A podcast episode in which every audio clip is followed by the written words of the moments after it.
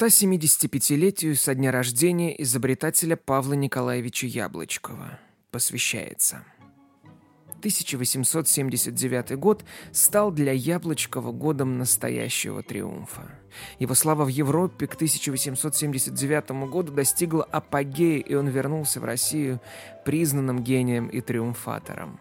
Друг Яблочкова Владимир Чекалев, с которым они работали вместе еще до отъезда Яблочкова за границу, так вспоминал приезд великого изобретателя в Россию в 1979 году. Цитата. Как теперь помню, этот приезд Павла Николаевича в Петербург с репутацией миллионера и всемирной известности. Он поселился в роскошных апартаментах европейской гостиницы, и кто только не бывал у него. Светлости, сиятельство, высокопревосходительство, превосходительство без числа. Городские головы, но всего внимательнее и дружелюбнее Яблочков относился к бедным труженикам-техникам и к своим старым друзьям бедности. Яблочкова всюду приглашали на расхват, везде продавались его портреты, в газетах и журналах ему посвящались сочувственные, а иногда и восторженные статьи. Конец цитаты. Яблочков очень быстро взлетел на вершину славы и также быстро спустился с нее. Уже через какие-то 5-6 лет тот же Чекалев, так восторженно описывавший триумфальный приезд Павла Яблочкова в Россию, писал, цитата, Какая внушительная разница с его приездом в 1879 году. Он остановился в недорогой гостинице, в простеньком номере, посещали его очень и очень немногие старые знакомые и друзья. Все народ небогатый и невидный. Те же, которые в нем заискивали в свое время теперь отворачивались от него, едва удостаивая разговором, даже из тех, которые были им поставлены на ноги и много лет ели хлеб за счет товарищества Яблочков и Ко, были прямо ему обязаны своим настоящим положением. Даже из тех, говорят, нашлись такие, которые легали его копытом. Конец цитаты. Европейская слава Яблочкова в это время померкла. Российская померкла, едва успев зажечься. Знатные влиятельные люди больше им не интересовались, портреты больше не продавались, а в друзьях гения-инженера остались только бедные техники-труженики и старые друзья бедности. Впрочем, они с ним были всегда, как и он с ними.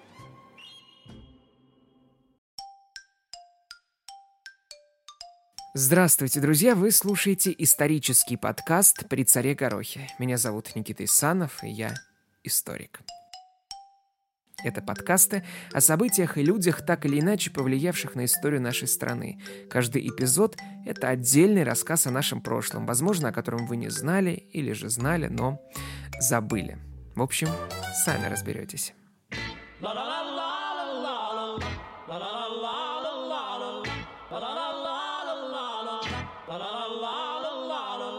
Друзья мои, уверен, что среди вас есть те, кому в этом или следующем году сдавать ЕГЭ или ОГЭ по истории. Сейчас самое время написать мне и обсудить все детали. Я уже 4 года занимаюсь подготовкой к экзаменам, а мои ученики живут от Сахалина и до Крыма, от Санкт-Петербурга и до Краснодара. В общем, пишите мне. Жизнь Павла Николаевича Яблочкова началась 14 сентября 1847 года, ровно 175 лет назад. Родился он в небогатой семье помещика из Сердобского уезда Саратовской губернии Николая Яблочкова. Семья Яблочкова происходила из древнего и знатного рода, но к моменту рождения изобретателя потеряла почти все состояние. Дед Павла Николаевича, получив от отца небольшое имение и 150 душ крепостных в одном уезде Тульской губернии, развил широкую деятельность сначала по покупке и перепродаже земельных угодий, а после того, как ему удалось скопить довольно большое состояние, он занял занялся прибыльным в то время делом – откупами. Дело очень прибыльное, но и очень рискованное. Объясню. Откуп – это система сбора налогов с населения, при которой не государство само собирает налоги, а передает эту функцию частным лицам, ну, за определенный взнос. Как говорится, и зайцы целые, и волки сыты. У деда Яблочкова на откупе была целая губерния. Ну, кстати, видимо, талант инженера и изобретателя у Яблочкова был еще на генетическом уровне. Дед его сам проектировал и строил водяные мельницы, винокуренные заводы и паровые котлы. Собственной конструкции, кстати говоря. Ну, правда, как пишут, первый же котел взорвался, но дед насобирал новых, хороших и качественных. Откупное дело стало для деда Павла Николаевича в итоге, как и ожидалось, разорительным, и умер он в бедности. После смерти деда семья осталась фактически без средств к существованию. Полученное от дядюшки Павла Николаевича имение в Сердобском уезде Саратовской губернии было фактически единственным их владением. Вот там-то 14 сентября 1847 года и родился будущий великий изобретатель. Как и всякая дворянская семья, Яблочковы мечтали, чтобы Павел Николаевич сделал блестящую военную карьеру. Однако для этого у мелкопоместных дворян из провинциального Сердобского уезда было слишком мало предпосылок. Вначале Яблочков учился дома, затем отец его отправил во второй класс Саратовской гимназии, и в 1862 году, в 15-летнем возрасте, Павел Николаевич, оставив гимназию, уезжает в Петербург и поступает в частный подготовительный пансион, который содержал военный инженер Цезарь Кюи, более известный нам как композитор и участник известной «Могучей кучки». В 1863 году Яблочков сдавал сложные экзамены в Николаевское инженерное училище. Инженерное училище открывало перед своими выпускниками, в общем, довольно широкий в большинстве своем доходный путь военного инженера. Там Яблочков подтянул и углубил свое техническое образование, которое сильно пригодится ему в будущем. Ну и вообще говоря, изобретательский талант у Павла Николаевича начал проявляться еще в детском возрасте. Как-то раз он изобрел и устроил прибор, отсчитывающий расстояние, пройденное повозкой по числу оборотов колеса. Ну, если судить по отрывочным сведениям, полученным от родных Павла Николаевича, его изобретения активно использовались местными крестьянами. В 1866 году Яблочков удачно закончил училище, был произведен в подпоручики и отправлен в пятый саперный батальон. Впрочем, Яблочков, кажется, и не мечтал никогда стать военным, и уже буквально через год при первой возможности он подает рапорт об освобождении его от военной службы. И в декабре 67-го его уволили по болезням. Яблочков продолжал свое техническое обучение, поступив в офицерские гальванические классы. Ну, тогда так называлась электротехническая школа. Здесь он знакомится с новейшими достижениями в области электрического тока и серьезно улучшает свою теоретическую и практическую подготовку. Однако эта подготовка обошлась Яблочкову довольно дорого, но не в материальном плане, а во временном. Дело в том, что после этих гальванических классов он обязан был один год прослужить в инженерных войсках. Поэтому Яблочков был вновь зачислен под поручиком в пятый саперный батальон. Отбыв обязательный срок, в 1870 году он немедленно уволился, став начальником телеграфа Московско-Курской железной дороги. Вот теперь-то и начинается все самое интересное в жизни начинающего изобретателя. До его триумфа и всемирной известности остается каких-то пару лет. Новая должность Яблочкова открывала перед ним так необходимые ему возможности. Теперь он мог использовать мастерские телеграфа для постановки своих опытов и изобретательских исследований. В то время в Москве, а это начало 70-х годов, напомню, был один центр, где встречались люди, интересовавшиеся наукой, ну, в частности, физикой, химией и так далее. Это Императорское общество любителей естествознания, антропологии и этнографии. И именно на этих регулярных встречах общества Яблочков знакомится с другим не менее крупным, но, наверное, все же менее известным изобретателем Владимиром Чекалевым. В общем, сфера интересов их была очень схожая. Чекалева заботила попытка изобрести такой регулятор вольтовой дуги, который бы работал надежно и самостоятельно и не требовал бы постоянного вмешательства механика. Друзья, я ни разу не физик, а оперировать терминами сегодня придется, поэтому буду стараться объяснять, о чем говорю.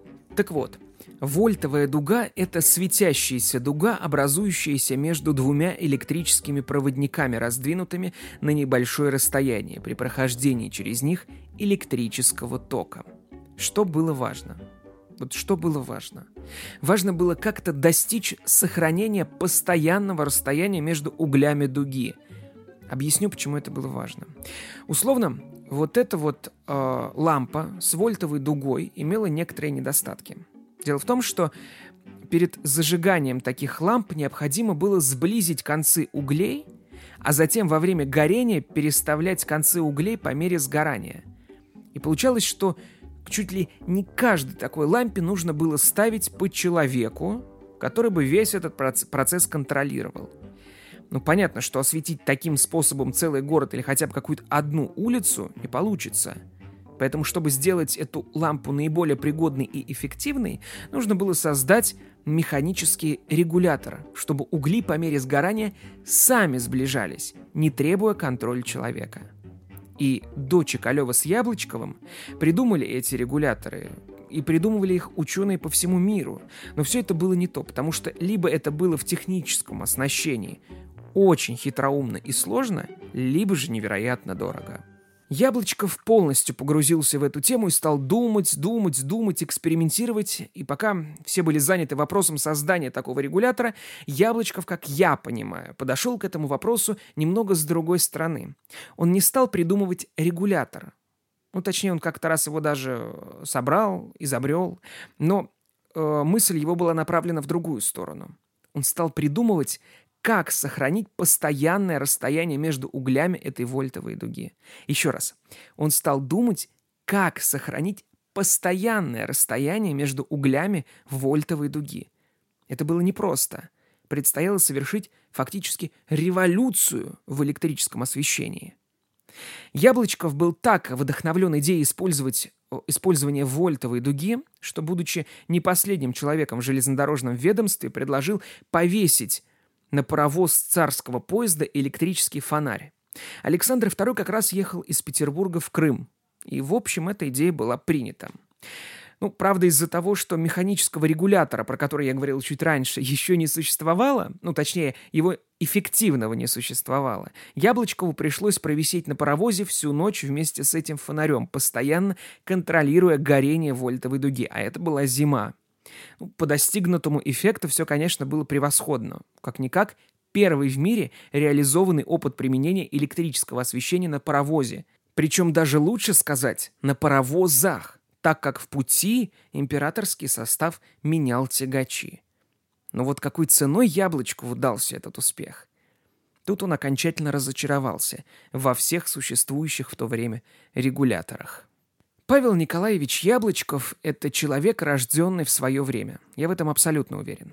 70-е годы XIX века – это время только что разгоравшегося интереса к практическому применению электричества. В это время появлялись усовершенствованные генераторы электрического тока, изобретенные Вернер Фор Сименсом или Зенобом Граммом и так далее – Развивалось применение гальванопластики и электролиза, уже делались попытки применить электрическое освещение, расширялось применение электрических телеграфов и начинала применяться электрическая железнодорожная сигнализация. Конечно, век его величества пара, как его называют, был еще в полном расцвете, но век электричества уже наступал ему на пятки. Яблочков недолго оставался на железной дороге, как бы сказали сегодня, его амбиции ему не позволяли задержаться в начальниках телеграфа Московско-Курской железной дороги. Да и должность его э, которую он занимал, отнимал у него очень много времени в силу большого числа служебных обязанностей, и он на свои небольшие средства организовал себе лабораторию, а затем и мастерскую с магазином физических приборов. Он много трудился и один, и изобретал на пару с Чекалевым. Коммерческие дела, правда, шли не очень успешно, и в итоге он разорился. Надо сказать, предприниматель из Яблочкова был никудышный. Как пишут историки, цитата, «Это была та же неприспособленность, которая вызвала банкротство его деда и которая привела почти к разорению его отца, несмотря на то, что он владел достаточно крупным поместьем». Конец цитаты. Яблочкова мучили кредиторы. Пишут, что и в семье были какие-то проблемы. В общем, нужно было что-то менять. И Яблочков уезжает в Америку. Яблочков, вернувшись из-за границы обратно в Россию в 93 году, вспоминал, что бежал за границу, чтобы не попасть в долговую яму, и что, цитата, «жандармы, преследовавшие его до Одессы, где он сел на пароход, чтобы ехать через Францию в США, опоздали на 24 часа и он успел благополучно скрыться из России.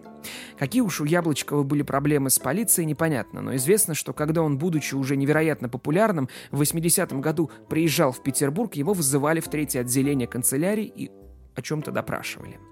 Ну, вероятно, он еще до отъезда за границу общался с кем-то, за кем следила полиция. Ну, как вариант, неизвестно. Яблочков ликвидировал свою мастерскую, магазин, оставил жену и детей в деревне у родных и уехал. Пунктом прибытия должны были стать Соединенные Штаты, которые тогда считались просто раем для изобретателей. В Европу то и дело постоянно доходили слухи о том или ином изобретателе, который начинал с продажи газет или чистки сапог на улице и в самое короткое время становился миллионером. К середине 70-х годов XIX века в Европе уже было слышно о Томасе Эдисоне, который изобрел новую систему телеграфирования, фонограф и много чего еще. К тому же в 1875 году в Филадельфии должна была открыться Всемирная выставка, на которой изобретатели со всего мира могли показать свои изобретения. Яблочков отправился в Америку. Но доехать до Америки денег не хватило, и ему пришлось остаться в Париже, где он осенью 1875 года начинает работать. В Париже Яблочков познакомился с Луи Франсуа Клементом Бриге, внуком Абрахама Луи Бриге, известного часовщика и основателя марки часов Бриге, который и в XVIII веке, и в XXI очень высоко ценятся. Даже Пушкин в Евгении Онегине писал «Онегин едет на бульвар и там гуляет на просторе, пока недремлющий бригет не прозвонит ему обед». Вот с внуком того Бриге Яблочков и познакомился. Луи Франсуа, конечно, был продолжателем семейной династии и также являлся недюжинным изобретателем. Известны, между прочим, его работы по изобретению первых электрических часов. К тому же Бриге был экстраординарным членом Парижской академии наук. Он, конечно, сразу заинтересовался Яблочковым и его изобретениями. И прямо во время их первой встречи Бриге предложил Яблочкову поступить к нему на службу. Вместо того, чтобы переться черт знает куда за океан в Америку. Бриге поручил Яблочкову заведовать сборкой динамо-машин. Это устаревшее название вращающейся электрической машины, преобразующей механическую энергию, энергию в постоянный электрический ток. Короче, устаревшее название генератора. Ну и вместе с тем Бриге позволил Яблочкову, конечно, продолжать свои опыты по электрическому освещению в его мастерской. Яблочков принял его предложение и поступил на службу с вознаграждением 400 франков в месяц. И следующие годы с 1875 по 78 были годами наивысшего расцвета творческой деятельности великого изобретателя. В этот период Яблочков сделал изобретение всей своей жизни – электрическую свечу, названную его именем – свечой Яблочкова. Сначала расскажу, что это такое, потом как он ее изобрел. Свеча Яблочкова была устроена следующим образом. Кстати, наглядно на нее можно посмотреть в группе подкаста ВКонтакте. Два угольных электрода располагались параллельно друг другу. Их питал переменный ток. В этих условиях электроды должны были укорачиваться с одной и той же скоростью, а длина промежутка между их концами оставаться неизменной и никакой механической регулировки, то, над чем бились поколения электриков, не нужно было – Идея была готова. Как она пришла в голову? Ходила такая городская легенда. Я уверен, что это действительно просто окутанная тенью романтики легенда. Что якобы Яблочков то ли в январе, то ли в феврале 1876 года сидел в одном из парижских кафе и случайно положил на столик рядом параллельно два карандаша. И якобы это происшествие навело Яблочкова на мысль отказаться от регулятора вольтовой дуги и сделать свечу так, как я только что ее описал. Кстати, жена Яблочкова Мария Николаевна пишет, цитата, «Павел Николаевич заболел лихорадкой, но, несмотря на болезнь, он продолжал работать в своей комнате над своей свечой, еще находившейся в зачаточном состоянии. И вот, как он рассказывает, выйдя погулять на углу бульвара Сен-Мишель, где он жил, он остановился и даже крикнул «Нашел!» Конец цитаты. Ну вот э, всегда так. У величайших открытий есть какая-то, знаете, такая предшествующая история, случавшаяся с изобретателем. Помните Архимеда в ванной с криком Эврика, Ньютона с упавшим на голову яблоком, Менделеева с приснившейся ему периодической таблицей. Ну и, конечно, с Яблочком, с Яблочковым вполне вероятно могли произойти подобные истории и в кафе, и на улице. Но вот что важно помнить, что всегда этим случайностям предшествует Титаническая работа мысли. В докладах Общества любителей естествознания можно найти, что, цитата, «идея электрической свечи появилась у Яблочкова около 1873 года, когда он еще жил в Москве». Конец цитаты. Сам Яблочков писал, цитата, «Вообще в регуляторах при всяком изменении тока надо менять и саму регулировку, и можно сказать, что если нужно получить ровный свет, то механик не должен отлучаться от аппарата. Их механизм более или менее сложен и требует довольно частой чистки и ремонта. Указанные недостатки значительно затрудняют введение электрического освещения в практику. Конец цитаты. Не буду вдаваться в сложные технические описания свечи Яблочкова, которые, честно скажу, и сам почти не понимаю. Скажу лишь, что эта свеча действительно отличается исключительной простотой. В ней нет никаких сложных механизмов. Просто два угольных стержня, присоединенных к зажимам источника тока, разделенные прослойкой какого-нибудь огнеупорного изолирующего материала – между ними образуется дуга, которая нагревается до высоченных температур и излучает при этом яркий белый свет. Все. Чтобы зажечь дугу, Яблочков на конце свечи помещал тонкий угольный мостик зажигателя, который при проходе тока сгорает и вызывает образование между электродами вольтовой дуги. Яблочков сразу запатентовал свое изобретение, или, как тогда говорили, взял привилегию. И получилось так, что на носу как раз была выставка физических приборов в Лондоне 1876 года. Яблочков поехал туда как представитель фирмы Бриге и там демонстрировал свое изобретение. Он вернулся триумфатором, и начинался самый счастливый период в жизни изобретателя – период признания и абсолютного коммерческого успеха. Вскоре в Париже состоялось пробное освещение одних из самых известных парижских фешенебельных магазинов Лувра – во время выставки 1878 года Яблочков осветил один из главных проспектов – авеню Опера.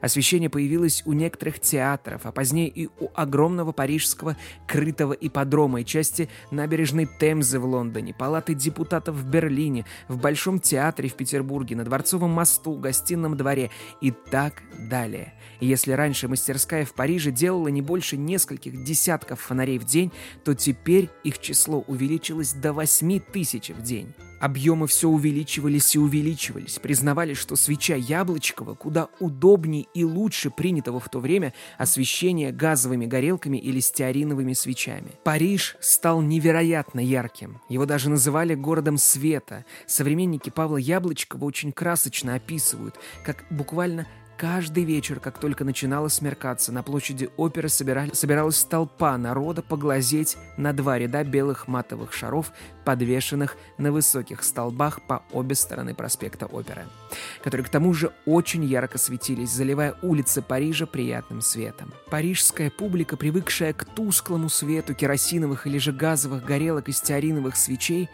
каждый раз очень впечатлялась сравнивая эти белые светящиеся шары с нитью жемчуга на фоне черного бархата. Впрочем, свечой Яблочкова можно было любоваться только на улицах. Для дома этот цвет совсем не подходил. Лампы Яблочкова светили очень уж ярко. Они буквально заливали комнату сильным, резким светом, а тепло, которое шло от лампы, превращало комнату в самую настоящую баню, что дышать было нечем. Один из крупнейших портов Франции, Гавр, тоже был освещен свечами Яблочкова. Вскоре стали светлыми Марсель и Рим. В 1878 году лампы Яблочкова закупал в Париже Зимний дворец для проведения торжественных церемоний.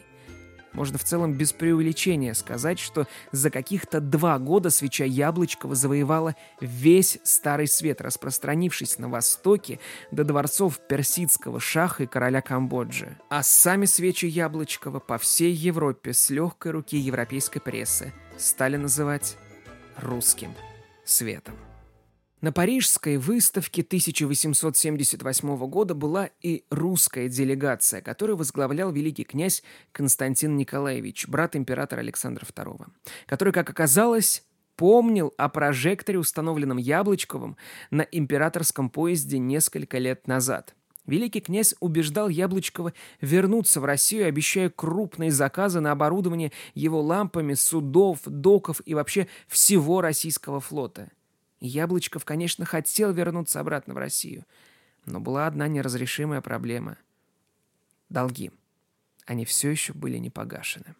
Ну, не буду вдаваться в подробности, эту проблему разрешить удалось, и Яблочков вернулся в Россию. В начале выпуска я описывал, как Яблочкова принимали в России. Он всячески хотел внедрить свое изобретение в России так же, как это было в Европе. В итоге в 1878 году была открыта акционерная компания Павел Николаевич Яблочков, изобретатель и Ко. Товарищество электрического освещения и изготовления электрических машин и аппаратов в России. Санкт-Петербург, обводный канал, номер 80. В рекламных листовках писалось, цитата, «Принимаются заказы на устройство электрического освещения лампами с вольтовой дугой и лампами накаливания. Конец цитаты. И так далее. На бирже был создан ажиотаж вокруг акций компании. Окружавшие Яблочкова, скажем так, дельцы были озабочены вопросами получения собственной прибыли, а не развитием компании и дальнейшим успехом предприятия. Знаете, это была такая условная фирма-однодневка. Устроители компании занимались биржевой игрой, спекуляцией. А единственным, на кого повесили развитие дела, был один Яблочков, который, конечно, невероятно горел развитием дела в России. Только на его энтузиазме технически вот эта акционерная компания держалась. Недолго что, впрочем, естественно, если все держится на одном человеке. Товарищество успешно выполнило тестовое освещение Дворцового моста, затем установило постоянное освещение моста, осветило одну из мастерских Охтинского порохового завода и некоторых других заводов, затем театров, ресторанов, домов богачей. Свечи Яблочкова распространились в Москве, Нижнем Новгороде, Гельсингфорсе, это нынешние Хельсинки, Полтаве, Брянске, Архангельске, Красноводске и так далее и тому подобное подобное. Как-то получилось так, что век свечи Яблочкова оказался невозможно коротким. В 1879 году Томасом Эдисоном во многих странах был заявлен патент на лампу накаливания. И хоть Яблочков совершенно не видел никаких преимуществ у лампы накаливания, не верил в возможность практического успеха лампы накаливания, всячески боролся против нее, заявляя, что первые газетные заявления об успехах лампы Эдисона – американский блеф.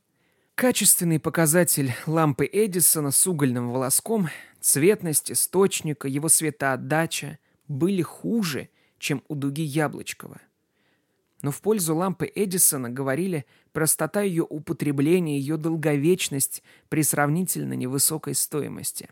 И главное, лампу Эдисона можно было использовать дома в бытовых условиях.